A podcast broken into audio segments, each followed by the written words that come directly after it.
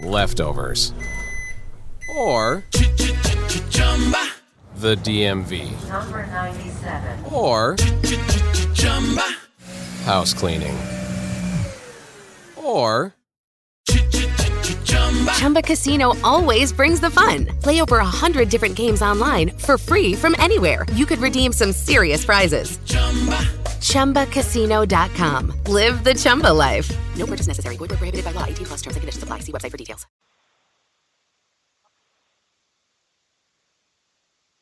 Naciónpodcast.com te da la bienvenida y te agradece haber elegido este podcast. Bienvenidos a Salud Esfera. Presenta Margot Martín. La muerte solo tiene importancia en la medida que nos hace reflexionar sobre el valor de la vida. André Malraux.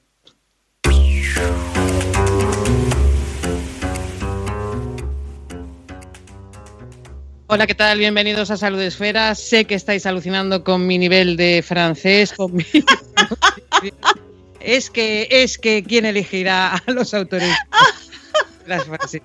Bueno, ¿qué tal? Bienvenidos a este último programa de la temporada. Ya sabéis que lo hacemos con la misma ilusión que empezamos eh, y las mismas ganas de saber. Eh, retomando esa frase que sonaba al principio, la de la muerte solo tiene importancia en la medida que nos hace reflexionar sobre el valor de la vida, el valor de, el valor de Salud Esfera lo vamos a comprobar hoy que vamos a hacer un resumen de todo lo que hemos aprendido durante este año. Pero antes del resumen tenemos el eh, programa de hoy, el programa en el que vamos a seguir con esa dosis saludable, preguntando a los que saben, preguntando a los que padecen, preguntando para saber, preguntando para conocer. Hoy vamos a hablar de la urticaria crónica, de cómo vivir con ella en verano. También vamos a hablar de las pseudociencias. Eh, seguro que estáis viendo una campaña que se está llevando a cabo hoy en Twitter, luego la comentamos.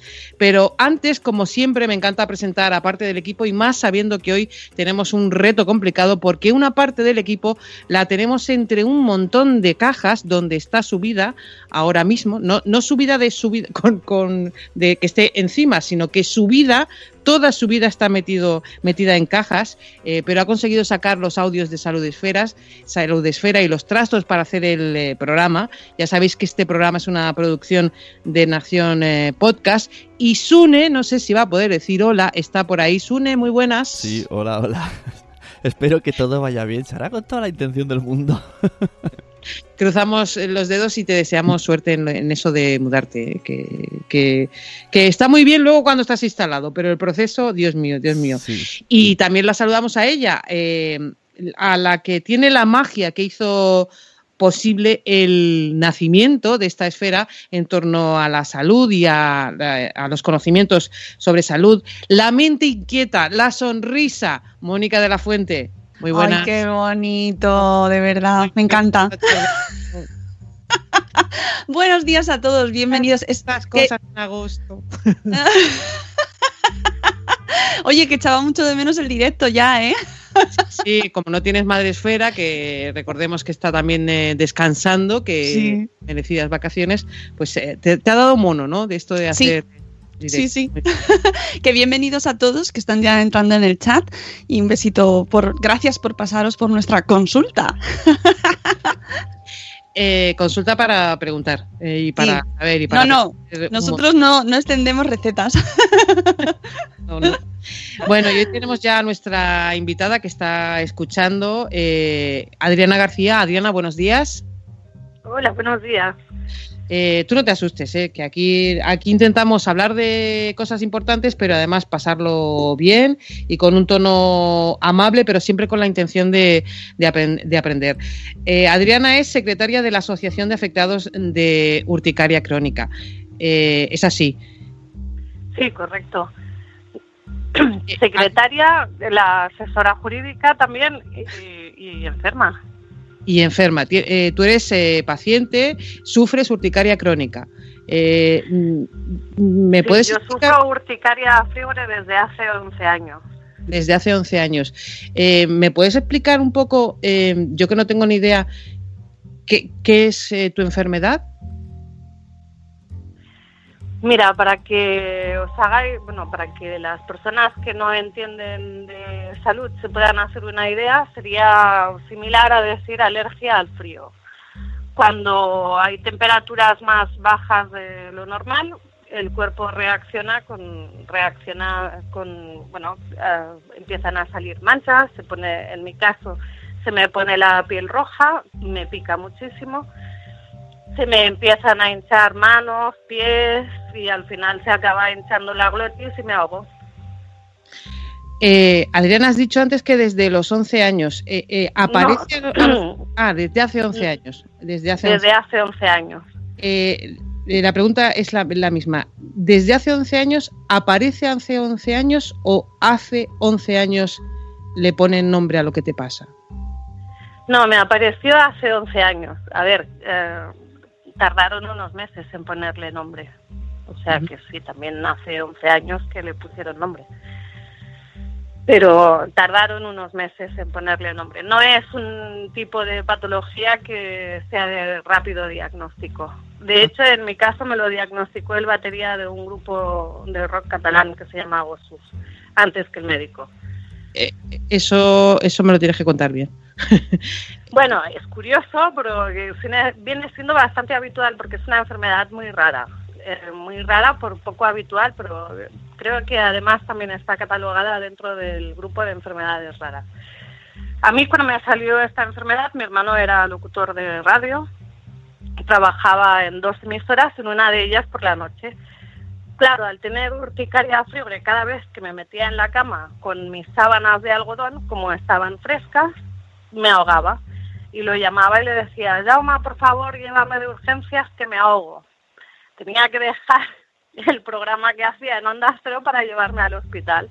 Se pasaba toda la noche en el hospital y al día siguiente, cuando tenía que ir a la otra emisora de radio a hacer radio, le explicaba al entrevistado de turno lo que me pasaba. Y un día el entrevistado de turno fue un grupo de rock catalán que se llama Gossus y el batería le dijo, ya sé lo que tiene tu hermana, tiene alergia al frío, tengo un amigo que también lo tiene. Me lo dijo y pensé, menuda chorrada me acaban de decir. Pero sí, sí, al cabo de, de poco tiempo me, me dijeron que sí, que era, que era alergia al frío, urticaria a friores. El problema de la... Sí, sí, perdona, perdona, perdona. Que te, eh, el problema eh, que ibas a decir, perdona que te he cortado. El problema de la urticaria es que no es una alergia. Entonces, eh, generalmente antihistamínicos y, y- y corticoides no funcionan tan bien como podría funcionar con una alergia. Eh, eh, quiero dejar claro a quienes nos estén oyendo antes de escuchar un reportaje en, en el que vas a, a oír cosas eh, que conoces, supongo, em, que hay muchos tipos, varios tipos eh, de urticaria. Es así, ¿no? Sí, correcto. Es sí, así. sí. Eh, y tú tienes uno de ellos, pero hay, hay, muchísimos eh, tipos. Antes de escuchar el, el reportaje, ¿se sabe, en tu caso, la causa es el frío, alergia al frío? Sí, claro, lo malo de mi caso es que mi umbral de tolerancia al frío es muy bajo. Yo cuando no tenía tratamiento tenía que beber el agua caliente. Por debajo de los 36 grados ya empezaba a, tener un poco de urticaria. Y de hecho, bueno, pues tengo en el informe médico pone que mi umbral está en los 28 grados. 28 grados. Fíjate. Bueno, si te parece, Adriana García, vamos a escuchar ese reportaje de Adrián Cordellat. Eh, eh, vamos a conocer casos parecidos, no iguales. Cada persona tiene su historia. eh, y vamos a escuchar ese reportaje. Vanessa Piñeiro supo que tenía alergia al frío hace un año, poco antes del invierno, cuando empezó a experimentar sensaciones extrañas ante la exposición al frío, como hinchazón en las manos y en los labios o la sensación de que la garganta se le cerraba. Una reacción alérgica grave en el trabajo abrió la puerta al diagnóstico urticaria a frigore, un tipo de urticaria crónica. Se estima que entre el 0,5 y el 1% de la población padece este tipo de urticarias que se cronifican en el tiempo, suponiendo una limitación en la vida de quienes las padecen. Eh, en el día a día, eh, a ver, ya sabiéndolo, pues bueno, limita pero bueno, casi más que limitada evitas, ¿no? Yo, por ejemplo, pues vigilo muchísimo las temperaturas. En verano, ahora ya no, ahora que empieza, ya subieron, ya no. Pero todo el invierno cada día miraba la temperatura en el móvil, porque, bueno, yo no tengo que tomar antihistamínico todos los días, no me hace falta.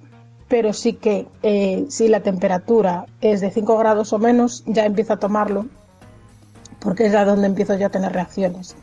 Eh, y sobre todo si, si es frío o seco y ya a partir de tres tengo que tener muchísimo cuidado porque aparte claro yo no es solo que tenga reacción en las manos esto es un tipo de reacción alérgica como el que se come un cacahuete o sea un tipo que llega al shock anafiláctico y no tenemos ganas con lo cual hay que vigilar mucho eh, claro al final estuve el invierno todo el verano todo el invierno en casa muy encerrada aunque todas las urticarias pueden tener su incidencia en verano, hay varias de ellas que son verdaderamente limitantes para los pacientes.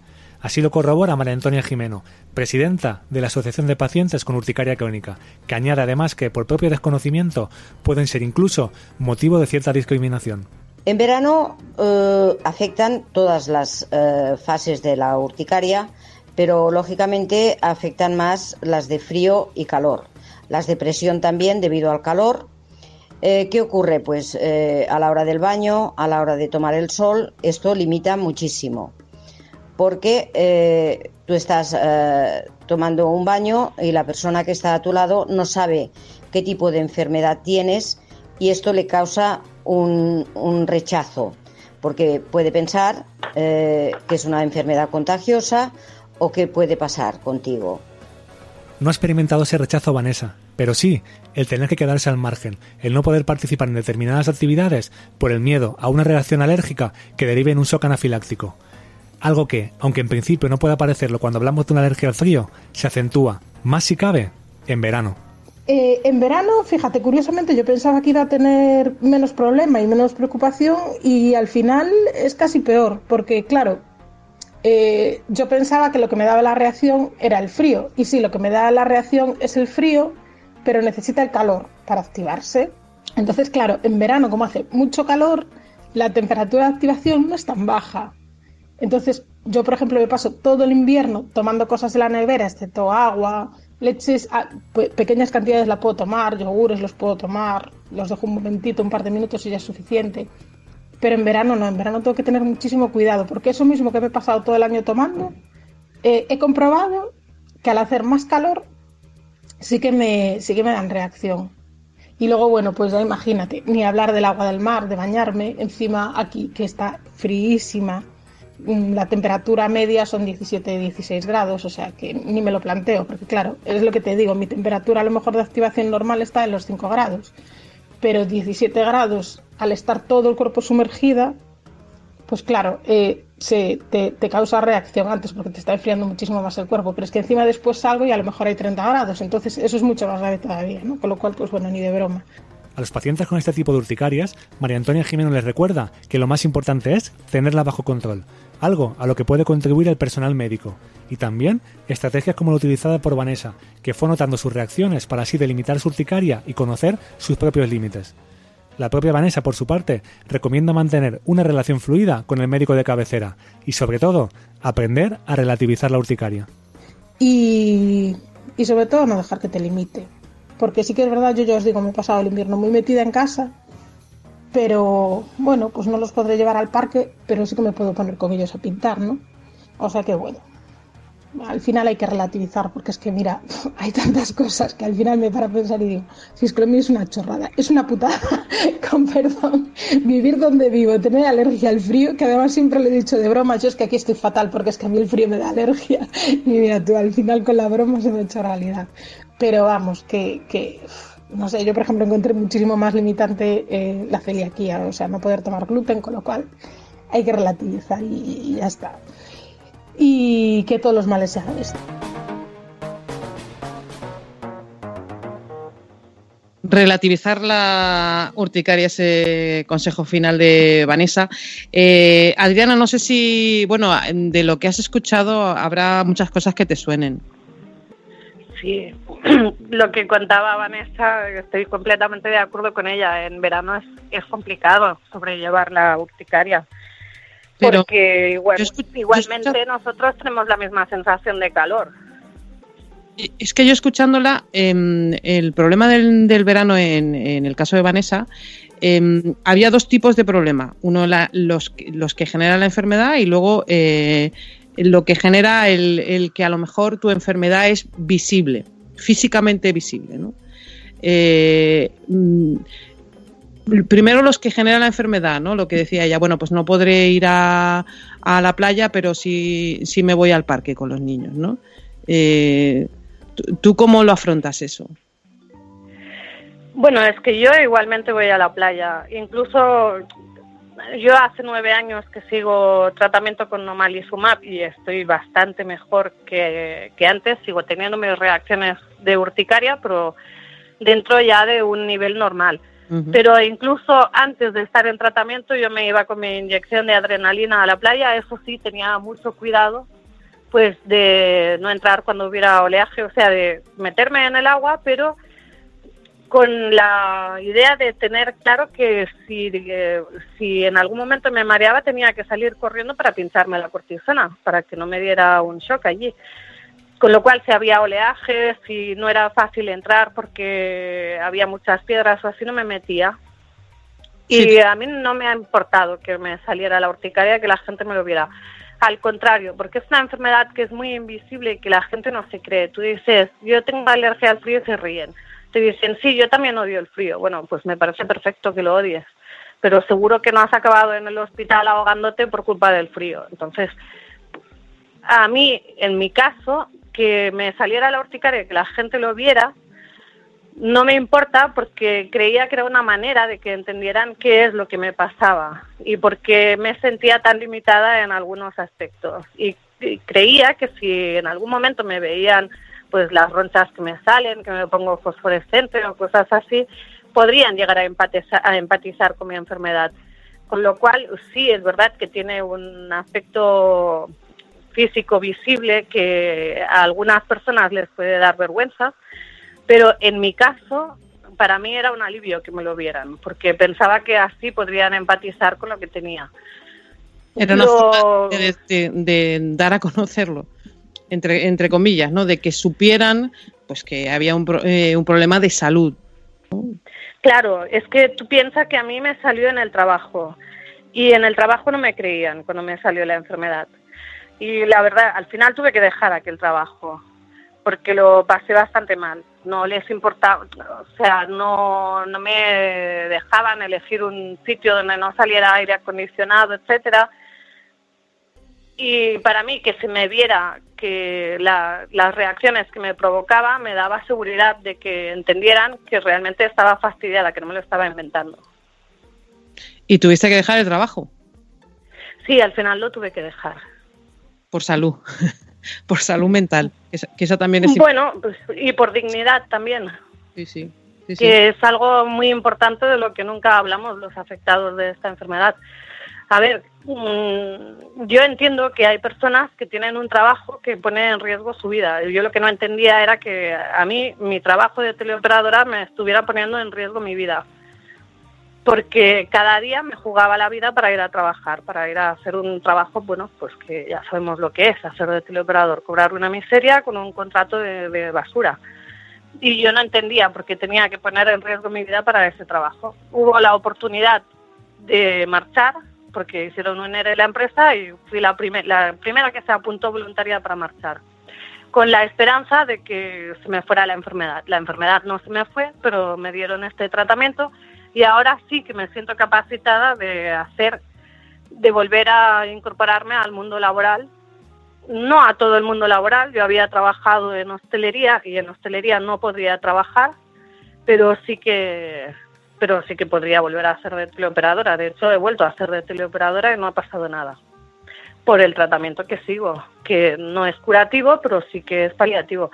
Pero en ese momento que no tenía ni tratamiento paliativo, era muy complicado pues estar en una jornada, estar trabajando bajo una salida de aire acondicionado o bajo una salida de calefacción que salía la temperatura a 25 grados y mi umbral del frío estaba en 28 grados. Es decir, todo lo que estuviera por debajo de los 28 grados me producía urticaria. teniendo en cuenta que se me hincha la glotis y que tenía que estar ocho horas hablando sin parar, pues se me hacía muy complicado. Eh, eh, escuchándote es eh, algo eh, que hemos oído también en el reportaje, lo importante que es que cada uno eh, conozca su enfermedad, eh, la enfermedad que tiene en general y la suya eh, en particular, ¿no? Porque así, eh, claro, eh, lo llevas mejor eh, y sabes mejor. además, en este caso, lo hemos oído también en el reportaje, ¿no? Lo importante que es saber qué es lo que te afecta, qué es lo que no te afecta, cuáles son los cambios que te afectan, los que no te afectan, cómo vas mejor, cómo no vas mejor. Supongo que en la asociación, eh, eh, los que tenéis experiencia, brindáis esa ayuda. ¿Cuál es el papel de la asociación para el resto de pacientes? Nosotros siempre recomendamos a nuestros asociados y a todas las personas que se ponen en contacto con nosotros que, que tengan una buena relación con su médico. Si bien no con el médico de cabecera, sí siempre les decimos que intenten buscar un especialista y en la propia web tenemos una, un mapa de especialistas en urticaria en toda España para que puedan dirigirse a esos especialistas. Son especialistas de hospitales de referencia donde se está tratando la urticaria. Ya te digo que están en que hemos estado buscando especialistas a lo largo bueno, a lo largo de toda la península. Tenemos hospitales y especialistas de referencia tanto en Galicia como en Andalucía, Madrid, Barcelona y el resto de Cataluña, Valencia, por todo el mapa para que eh, para que los afectados cuando están yendo al médico de cabecera y no en- creen que no se está llevando del todo bien y que no conocen del todo bien su enfermedad puedan pedir ser derivados a estos otros especialistas. Si es necesario llegar a un especialista de tercer nivel eh, un alergólogo o dermatólogo de un, de un hospital de referencia y eso es importante porque la relación con el médico es muy importante en este tipo de enfermedad. Es quien te tiene que ayudar a afrontar los problemas, es quien te tiene que dar a- a apoyo moral y quien tiene que buscar el mejor tratamiento para ti. Y tú has de tener confianza con tu médico, claro, porque es lo que decíamos, es una enfermedad extraña. Generalmente cuando vas a la consulta no tienes brotes, desaparecen milagrosamente, llegas allí y es, oiga, yo me estaba ahogando, pero cuando he llegado aquí respiro súper bien. E- Eso pasa. Claro.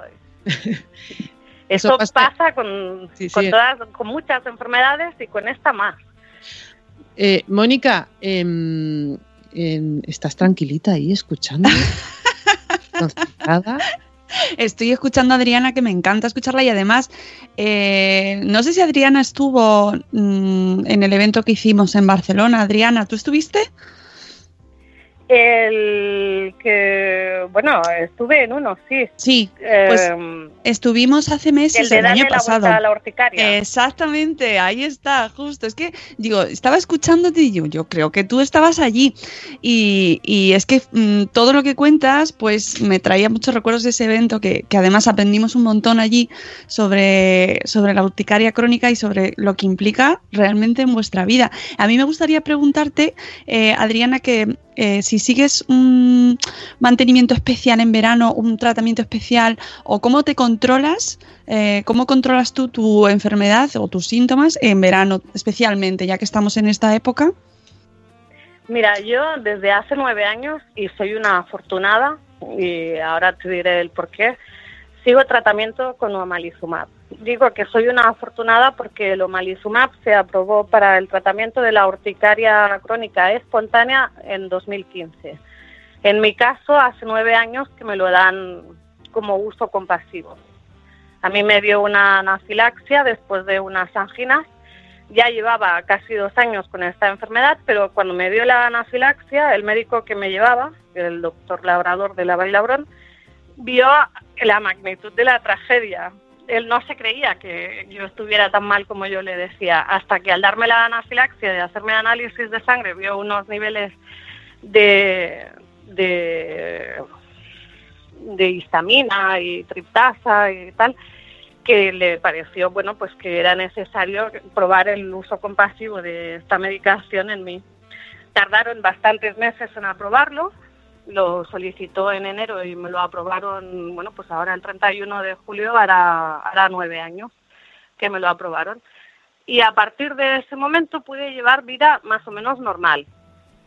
Y ahora, mm, yo aparte de tener que pincharme siempre, ahora me estoy pinchando cada seis semanas, empecé pinchándome cada dos, o sea que en nueve años algo hemos ganado, pero igualmente cada noche me tengo que tomar un antihistamínico.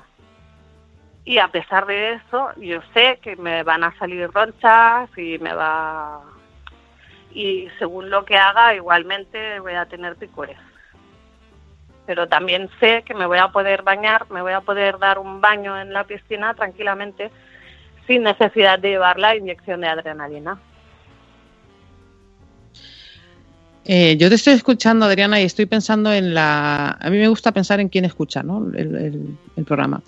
Eh, ¿Quién a lo mejor dentro de tres meses mm, busca este busca información y se encuentra este programa, el podcast y escucha la entrevista porque pues acaba de, de, ser diagnosticado, ¿no? Em, ya creo que has dado pautas, ¿no? De cómo relativizas tú Em, la urticaria, ¿no? Como decía Vanessa. Pero me gustaría que te dirigieras a esa persona, ¿no? A esa persona que, pues, de repente ahora, pues, acaba de encontrarse con esa enfermedad, que em, pues eh, lo pasa mal cuando su enfermedad es eh, cuando le salen las ronchas, los sabones y, se encuentra a lo mejor con que no sabe qué reacción puede tener eh, otra persona que lo ve y no sabe a qué es eso, incluso puede pensar que es contagioso. Eh, a esa persona que está empezando a, lidiar con esta em, urticaria crónica que, que, entra en su vida, ¿qué le dirías? Bueno, yo ah, lo que le recomendaría es que fuera al médico. Y si no está contenta con su médico, que busque otro médico. Yo empecé con un médico del que no estaba contenta y me fui al médico de cabecera. El médico de cabecera me, derivó al especialista. El especialista entendió que mi, mi, urticaria era demasiado grave como para que ella en el ambulatorio lo pudiera resolver y fue esta especialista la que se puso en contacto con hospitales de referencia de Cataluña, Valencia y Madrid a ver quién se podía hacer cargo de mi caso. Y eso es lo que le recomendaría a una persona recién diagnosticada. Es muy importante llevar un buen médico. Yo le recomendaría que entrara en nuestra página web, mirara cuáles son los hospitales de referencia de su zona e intentara acceder a uno de los especialistas de referencia porque le van a buscar el mejor tratamiento, van a estar probando todos los tratamientos hasta dar con el que le controla la enfermedad, incluso le, va, le pueden dar soporte, soporte emocional y soporte psicológico. Sabemos que en el Hospital de San Pablo de Barcelona se está dando apoyo psicológico a enfermos de urticaria, porque es una enfermedad que nadie sabe cuánto tiempo vas a tener a mí cuando me salió me dijeron que en unos meses me desaparecería igual que me volvería. Luego me dijeron que pues, me duraría unos seis años. Y hace cinco o seis años me dijeron que no se me iría nunca. Así que cada, cada urticaria, cada persona tiene una urticaria distinta. Desgraciadamente es una enfermedad que todavía no se conoce suficiente de ella y por eso es muy importante tener un buen médico sobre todo con el que tengas una buena relación, que cuando vayas a la consulta y ya sabemos cómo está la medicina pública, cómo están los tiempos de espera y los tiempos que los médicos pueden dedicar a cada uno de sus pacientes. A pesar de ello, yo me he sentido mucho mejor atendida y escuchada y con mucho más eh, mucha más atención y más tiempo de dedicación en la medicina pública que en la privada y al menos yo en mi caso he visto que hacían todo lo posible y luchaban todo lo posible para conseguir un tratamiento que si no era curativo, porque de momento se desconoce, sí que fuera paliativo y me dejara llevar una vida normal como la pueda llevar cualquier persona que no tenga esta enfermedad. que me permitiera, yo por ejemplo, le decía a mi alergólogo que para mí era muy importante en verano poder ir a bañarme a la playa o a la piscina y poder tomar el sol, porque como tengo un historial de depresiones largo, para mí el verano era para cargar pilas y soportar el invierno, que para mí siempre había sido una estación, bueno, un tiempo desde el otoño hasta que llega la primavera muy deprimente. Claro, desde que tengo la urticaria de Friore es todavía peor para mí cuando viene el otoño. Todavía me deprime más y se me hace mucho más largo. Pero yo le decía, para mí es súper importante, por favor, darme un tratamiento que me permita ir a la playa, porque yo allí cargo pilas y me, me siento como que me deshago de la energía negativa. Y el haber conseguido que entendieran esta necesidad es que para mí es, es, Es básico. no tiene precio. Claro, es Sí, básico. claro. El que hayan entendido que, que lo que había que conseguir para mí, ya que no había una cura, era eh, calidad de vida y que me la hayan dado, para mí eso, bueno, pues es que no tiene precio. Y por eso muchas veces cuando, cuando algún paciente escribe, el otro día escribió una paciente, le decíamos que, que se remitiera a uno de los hospitales de referencia de su zona y decía, hombre, es que está, yo soy de pueblo y están en la ciudad. Y le escribí y le dije, oye, aunque estén en la ciudad, por favor, intenta ir al hospital, porque es muy importante que, y sobre todo cuando es una urticaria complicada como la que ella nos planteaba, es muy importante que puedas ir a controlar la enfermedad y que puedas eh, intentar llevar una vida lo más normal posible. Claro, nosotros en la asociación no somos médicos, no somos especialistas. Nosotros siempre vamos a derivar a todas las consultas que nos hagan a su especialista o a su médico de confianza porque es quien mejor le va a poder dar consejos. Lo que le podemos dar son consejos como, como personas que la padecemos. Que esos también son importantes. ¿eh?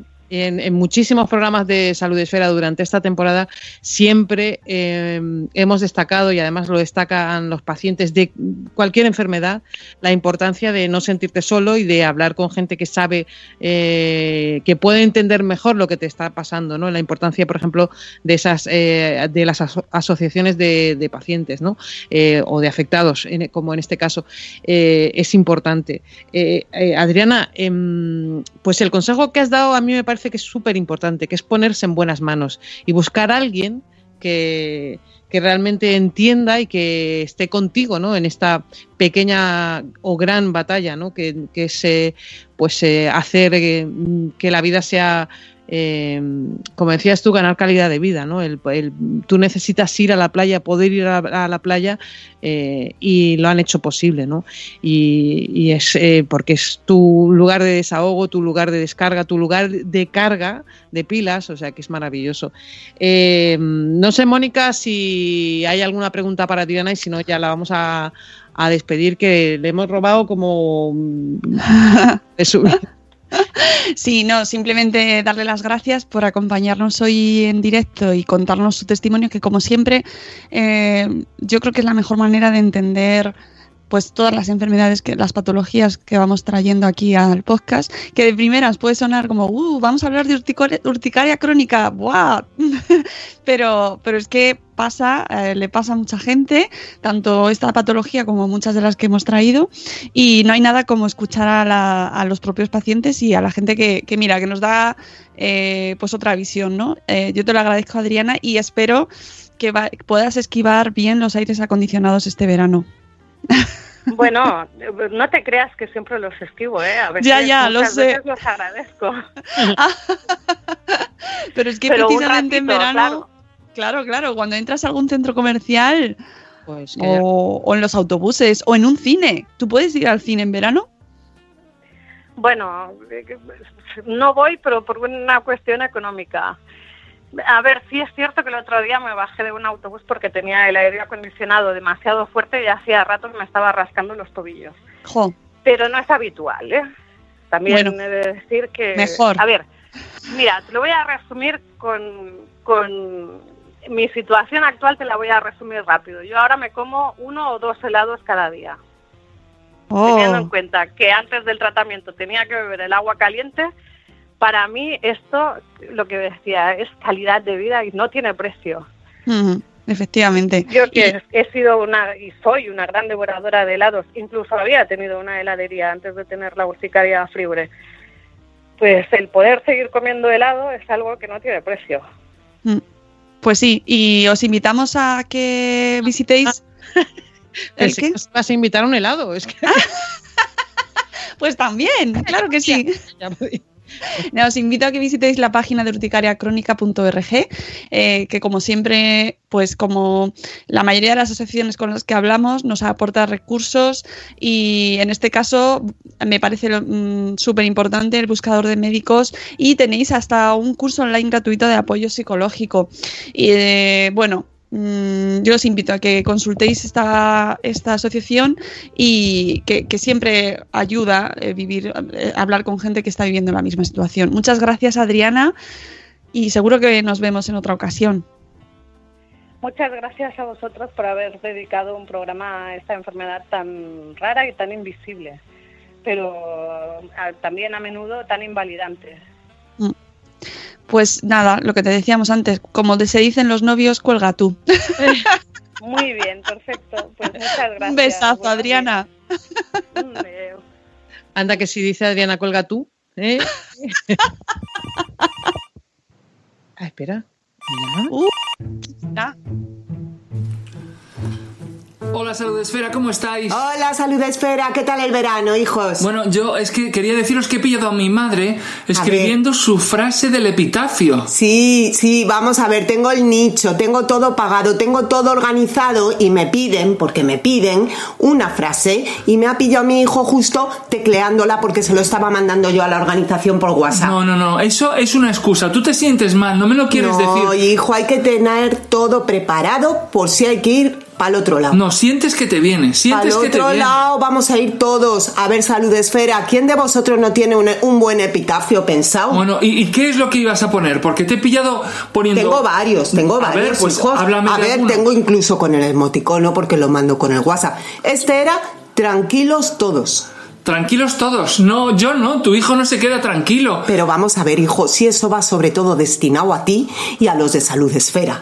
Que estéis tranquilos si yo me voy para el otro barrio. Que yo, mira, yo he vivido tan contenta y tan a gusto que ¿qué más da? ¿Qué más No, da? vamos a ver. Hay que irse con alegría para el otro barrio. Hay que disfrutar. Esto de ahora. Pero tú te sientes mal, mami, Vamos por favor, ver, dímelo, mío, Menchu. ¿Te, lo sientes pido. mal? O Mira, sea, te ha dado yo por me escribir... siento mal de que tú me espíes, de que tú me estés todo el día mirando. Estoy escribiendo el epitafio con una felicidad. Se lo he mandado a mis amigas al WhatsApp de grupo. A todas les ha parecido bien. ¿Qué tienes tu hijo con la salud? Que es que no levantas cabeza. Que es que vas a tener... Te voy a tener que escribir uno a ti porque me da a mí que te vas para el otro barrio. Tranquilos todos me gusta porque empieza por T y luego también por T. Tranquilos todos. Tranquilidad. Es eufónico, suena bien, suena bien. Pero es que una cosa que, que de verdad me ha mosqueado muchísimo es que veía que debajo había otro hueco para otro epitafio. Porque ¿Con quién estás? Te estoy diciendo que estoy escribiendo varios epitafios y que luego ellos eligen el que crean más conveniente, No, hacen no, no. un análisis de tu persona y estoy escribiendo lo que quiero que la gente vea cuando paséis, hijos, cuando paséis por mi tumba. Yo quiero que la gente lea y tenga tranquilidad. Bueno, pero una cosa te quiero decir. He visto un flyer y eso es lo que le quería decir a Salud Esfera. He visto un flyer que había dos nichos por uno. Estabas escribiendo el mío, mamá, porque me ves mal. Porque vamos a ver, si me venden dos al precio de uno y medio, pues ya te lo compro. Vale, y ibas a poner eh, mi epitafio sin decírmelo a mí. Mira, en tu epitafio sabes lo que iba a poner. A ver, ¿qué ibas a poner? Sin mi permiso. Por favor, no le pongáis nervioso. No, eso no. Por favor, no le que pongáis nervioso. Es no. la frase familiar que tienen que ver una con la otra. Tranquilidad todos, por favor, no le pongáis nervioso. Un momento, todos- Salud, espera.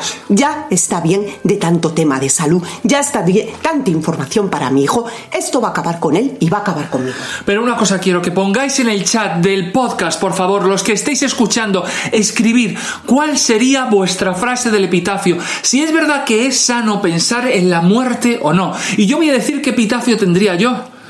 Tendría este el siguiente epitafio. La salud me está matando.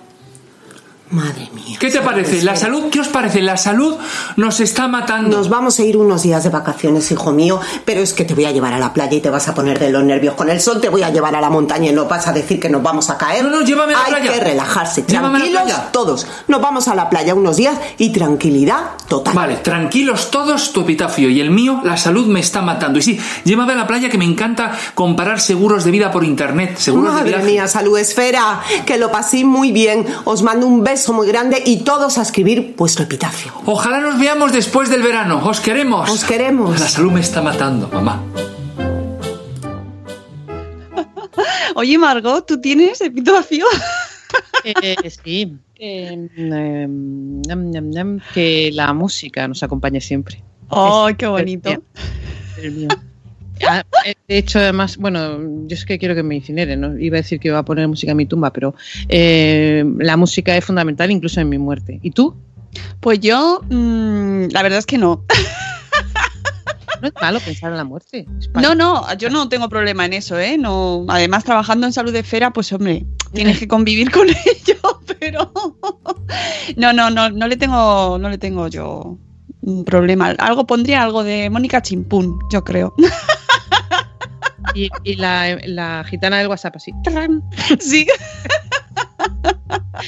Oye, antes de hacer el resumen de la temporada, quiero mm, decir una cosa sobre esa campaña que se está llevando a cabo hoy en Twitter, eh, campaña que propone la Asociación para Proteger al Enfermo de Terapias Sí. eh, pseudocientíficas. Es una campaña que se está llevando a cabo desde las 9 de la mañana y es para emplazar al Ministerio de Sanidad, Consumo y Bienestar a tomar medidas eh, contra esas terapias pseudocientíficas eh, porque lo consideran un peligro eh, y es un peligro eh, que conllevan conllevan un peligro para la salud. Esa campaña es poner un tweet con el has- hashtag stop voy a ver si consigo hablar de aquí al final del programa. Dale, Margot, dale. Pseudociencias, Stop Pseudociencias, con ese hashtag eh, podéis participar. Eh, por ejemplo, eh, mira, yo me he metido antes en Twitter y he visto una, eh, un tuit que es eh, clarísimo. Dice, eh, la definición de seu- pseudo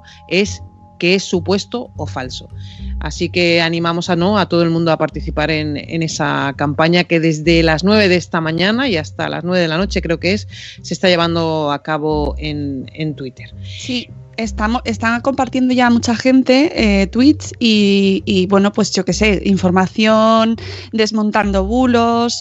eh, si os encontráis mm, tweets eh, maravillosos con amor diciendo que las vacunas mm, dan autismo, bueno, ese tipo de, de cosas que de vez en cuando leemos y se nos caen los ojos al suelo, pues, pues eso es lo, precisamente lo que se eh, intenta combatir, así como, eh, bueno, pues si te bebes un vaso de agua em, cura el cáncer, ese tipo de barbaridades que no es que no sean solo verdad, sino que encima son perjudiciales para la salud, porque este es el problema realmente. Tú puedes creer lo que te dé la gana, pero no se puede jugar con la salud de los demás. Y ahí es donde, encima, si te cobran por ese vaso de agua, encima, mm, por decirte que te lo tomes, pues X dinero, ¿no? Que ya sabemos lo que el, el gran mercado que existe en torno a, a las pseudociencias. Así que se puede participar y eh, leer con el hashtag Stop Pseudociencias todos los tweets de la gente que está participando. Os animamos desde aquí, desde Salud Esfera, y nosotros lo haremos también. Con lo bien que hablas tú, no sé por qué presento yo, que es que estoy decidiendo tontona. Pues porque es que eres maravillosa, Margot. Aprovecho para decírtelo. Yo también te quiero. Y por cierto, que como se acaba la temporada, eh, es importante hacer balance. Es buenísimo. Además, siempre es bueno. Hacemos el balance, perdón. Claro, es bueno mirar para atrás porque así uno ve todo lo que ha hecho y dice, "Ah, pues mira, y uno se acuerda, ¿no? Vamos a recordarle a todo el mundo que nacimos el 11 de octubre del año 2017 con eh, la idea de aprender muchísimo eh, y de, sobre todo, de comunicar con rigor. Y para que quedara claro, ese fue nuestro primer tema, eh, comunicar sobre salud con rigor, para que quedara clara cuáles eran nuestras intenciones. Eh, empezamos pronto a disfrutar con los reportajes, por ejemplo, de Diana, de Adrián, y pronto, muy pronto, se nos coló, atentos, alguien en el podcast. Hola, ¿qué tal? Mira, eh, llamo primero de todo para felicitaros por el podcast, por el portal. Eh, me da igual si acabáis de salir hoy, si lleváis seis meses o lo que sea. Me felicidades, de verdad. Cualquier cosa a favor de la salud eh, se merece un, un aplauso. Y, y no vino solo, más adelante vino más gente. Hemos conocido muchísimas historias, como Ay. por ejemplo la de las creadoras de la página Contigo en el cáncer de mama metastásico, Chiara eh, Giorgetti, maestra y misionera con cáncer de mama metastásico. La escuchamos. Lo importante en el fondo no es cuánto tiempo voy a vivir, sino con qué intensidad, con qué y cómo voy a vivir estos años. No, no sé si serán muchos, si serán pocos, si serán dos o si serán cinco, no tengo ni idea. Pero lo que sí he aprendido es que sean dos o sean cinco, voy a intentar vivir cada día como, como un regalo y vivirlo al 100%. Hemos hablado sobre, por ejemplo, eh, los riesgos del intercambio de medicamentos de fertilidad, Uh, eh, los temazo. problemas de los usuarios frecuentes del sistema de salud, eh, la gente que padece una enfermedad crónica. Hemos conocido iniciativas preciosas, como por ejemplo la del eh, proyecto Te ayudamos por una sanu- sanidad inclusiva. A ver, espera, me voy a quitar el chicle que tengo en la boca hoy. Eh, Hay días que uno amanece tonto y hoy es uno de esos, ¿no? No.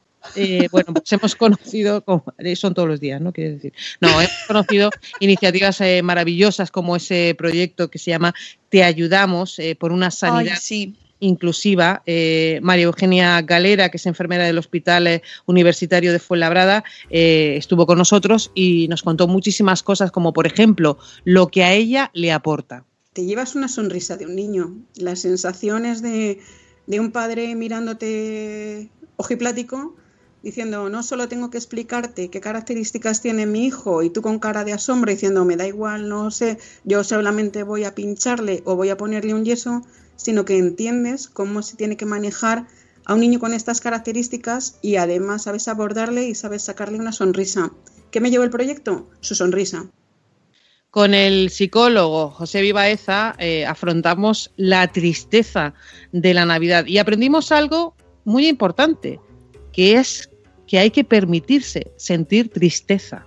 el permitirte sentir triste es lo que te hace seguir para adelante, ¿no? Y ese, esa permisión de la, de, de la tristeza es la que a lo mejor tendríamos que anotarnos para vivir en estas, en estas fiestas, ¿no? Analizamos lo de la copita de vino con María Merino de la web eh, comiendocomaria.com y llegamos a la conclusión de que ni una ¿Ya, María? ¿Ni una qué? El que ha extendido ese mito de que una copita es buena es porque le interesa de que se haga saludable el alcohol y seguramente sea pues todo el lobby del alcohol que lo único que busca es su interés propio y llenarse los bolsillos con las ventas de alcohol. Bueno, con Gema del Caño también, eh, la farmacéutica, Gema del Caño, aprendimos eh, a tirar del hilo, hilo original, algo que hemos intentado hacer siempre en Salud Esfera, eh, y nos apuntamos atentos su consejo. Yo os voy a contar lo que le cuento a mi hijo. Y a mi hijo siempre le digo, sé crítico, con todo, con toda la información, siempre. Con la buena y con la mala. Uno de los programas que más se ha escuchado de Salud Esfera, uno de los programas que más éxito ha tenido, si el éxito son las descargas, que a veces el éxito no es eso, pero bueno, eh, es el eh, programa que hicimos sobre mitos, sobre el vegetarianismo, con Lucía Martínez, que es la autora del libro Mi dieta cojea. Eh, No, no, no, no. Mi dieta cojea es de Aitor, dime qué comes. o no, espera, que es que son, eh, nos liamos. Luz. Sí, sí, Lucía Martínez es la autora del libro y, No. él, y, él, y él le hace el prólogo. Pero mi dieta cojea es Aitor. Bueno, Lucía Martínez es la que va a hablar. y ahora me aclaro yo lo del libro, ¿vale? Sí, sí, eso. Eh, y desmontamos mitos como lo de que eh, la dieta vegetariana es una dieta, eso es uno de los mitos, y otro el de que es cara. La De todas formas, vamos a entrar en eso. ¿Es una dieta cara? Hola.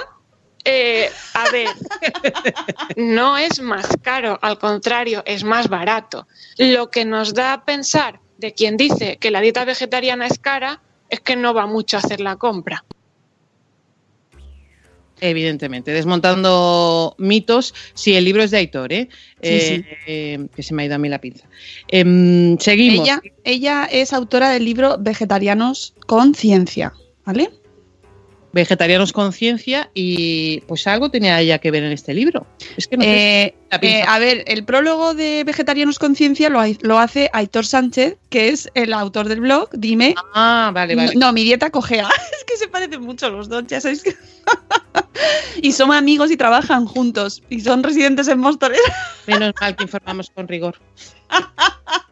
no, no, no residen en Móstoles, que están en Valencia. Pero, pero son distintos. Vale. Eh, mi dieta cogea es de Sánchez. Eso. Eso es. Bueno, hemos conocido necesidades de pacientes con enfermedades calificadas como raras, incluso aprendimos que es mejor, sería mejor llamarlas poco frecuentes. Aprendimos con Irene Aterido, fundadora de Me duele la regla, eh, qué es la endio, vaya día que llevo, endometriosis. Y, oye, oye, luego te tienes que sacar en tu, en no, tu recuento. Últimamente no lo hago, pero porque sabía que tenía que llenarlo conmigo. Bueno, aprendimos lo que es la endometriosis y que no es normal, que no es normal, atención, que la menstruación duela. Creo Lo que en el imaginario colectivo está el tema de que menstruarás con dolor, que el dolor de regla es normal y no lo es. Entonces, la menstruación no tiene que doler y, sin embargo, en la consulta de ginecología y en la consulta de atención primaria, hasta fechas muy recientes se nos decía que era normal que a la niña le doliera. Aprendimos la relación entre la salud dental y la salud cardiovascular, por ejemplo. Conocimos la historia de Juno y de su corazón y la doctora sin zapatillas, eh, Paloma Cano, con ella hablamos de las dietas milagro y nos dio un consejo, atentos que es muy breve, pero es importantísimo. No es hacer dieta, es aprender a comer, porque es algo para toda la vida. Aprendimos también el importante papel del paciente con asma, en conocer sobre todo su enfermedad. Supimos mucho más de la esclerosis múltiple con la experiencia personal de la que vamos a escuchar Marian Cisterna. Sí, yo tengo esclerosis múltiple. ¿Y desde cuándo lo sabes? De, eh, estoy diagnosticada desde el 2012.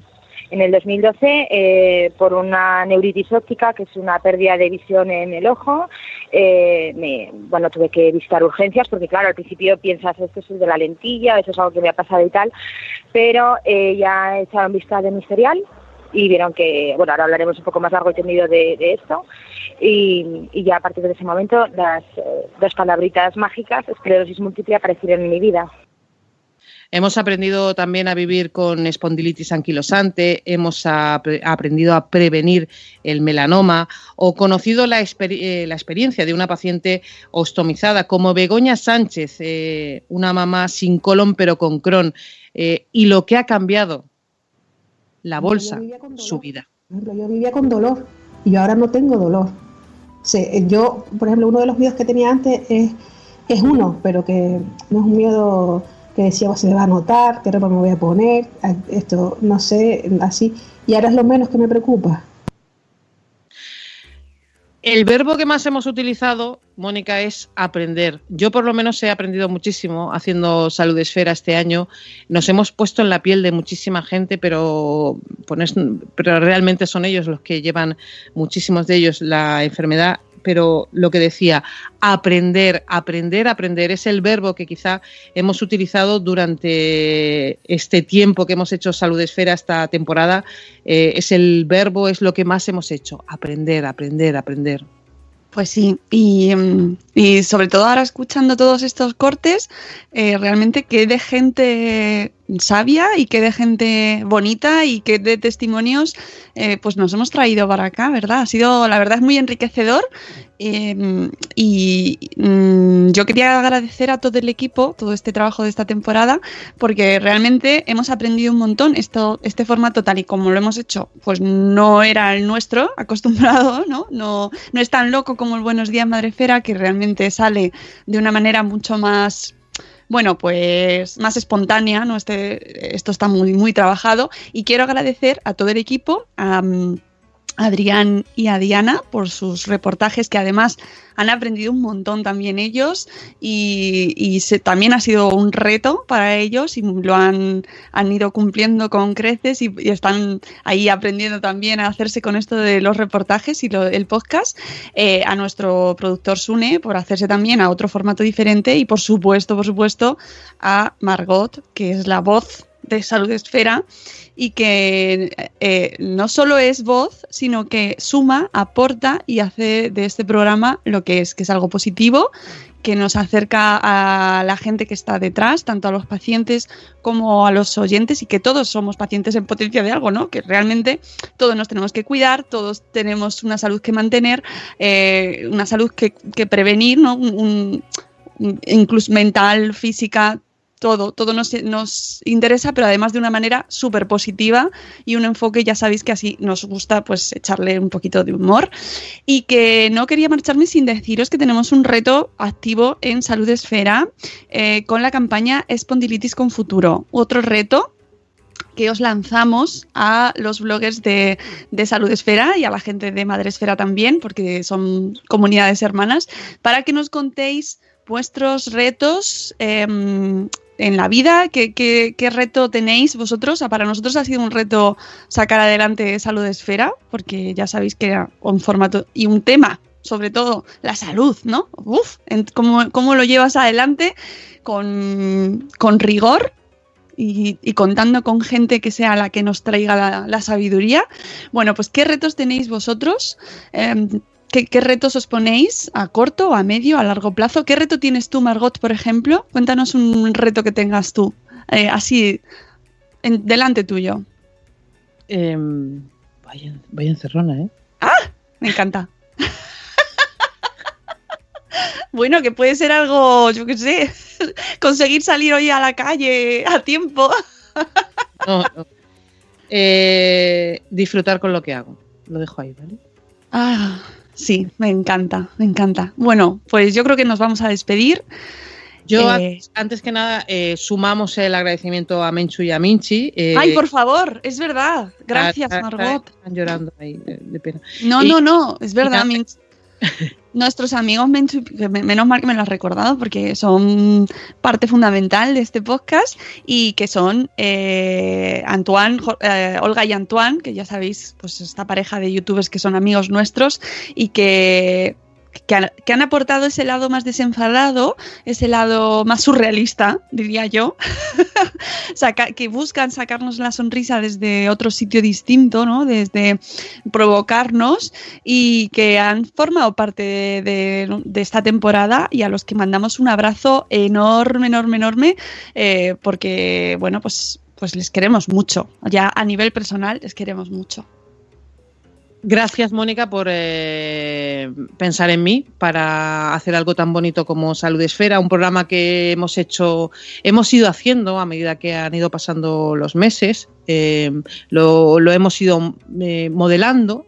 Sí. Y, bueno, yo creo que ha ido ganando y poco a poco hemos em, ido dando voz a gente que además luego es súper agradecida porque no se suele acordar mucho la gente de ellos. Y yo creo que para eso están eh, los medios de comunicación de cualquier tipo. ¿no? Y creo que eso es maravilloso que lo hagamos, eh, que lo hagamos, que lo hayamos hecho y gracias por pensar en mí para hacerlo. He disfrutado muchísimo haciendo Salud Esfera este año, he aprendido muchísimo.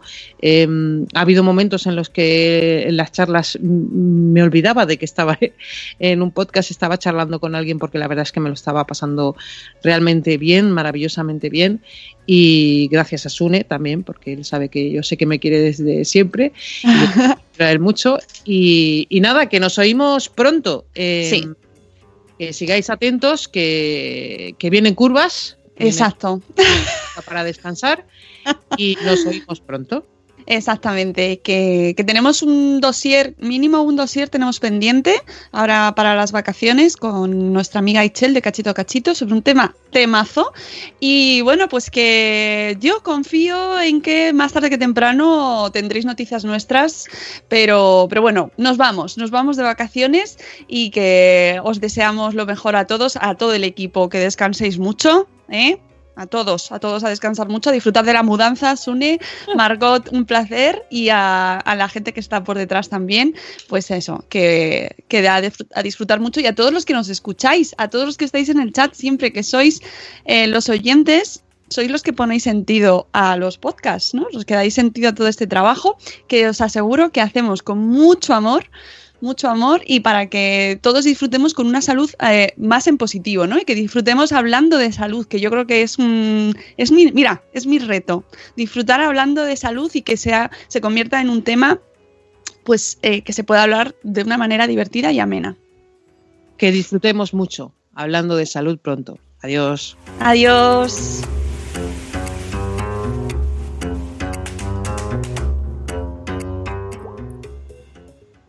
Lucky Land Casino asking people what's the weirdest place you've gotten lucky? Lucky? In line at the deli, I guess? Aha, in my dentist's office. More than once, actually. Do I have to say? Yes, you do. In the car before my kids' PTA meeting. Really? Yes. Excuse me, what's the weirdest place you've gotten lucky? I never win and tell. Well, there you have it. You can get lucky anywhere playing at LuckyLandSlots.com. Play for free right now. Are you feeling lucky? No purchase necessary. Void where prohibited by law. 18 plus. Terms and conditions apply. See website for details.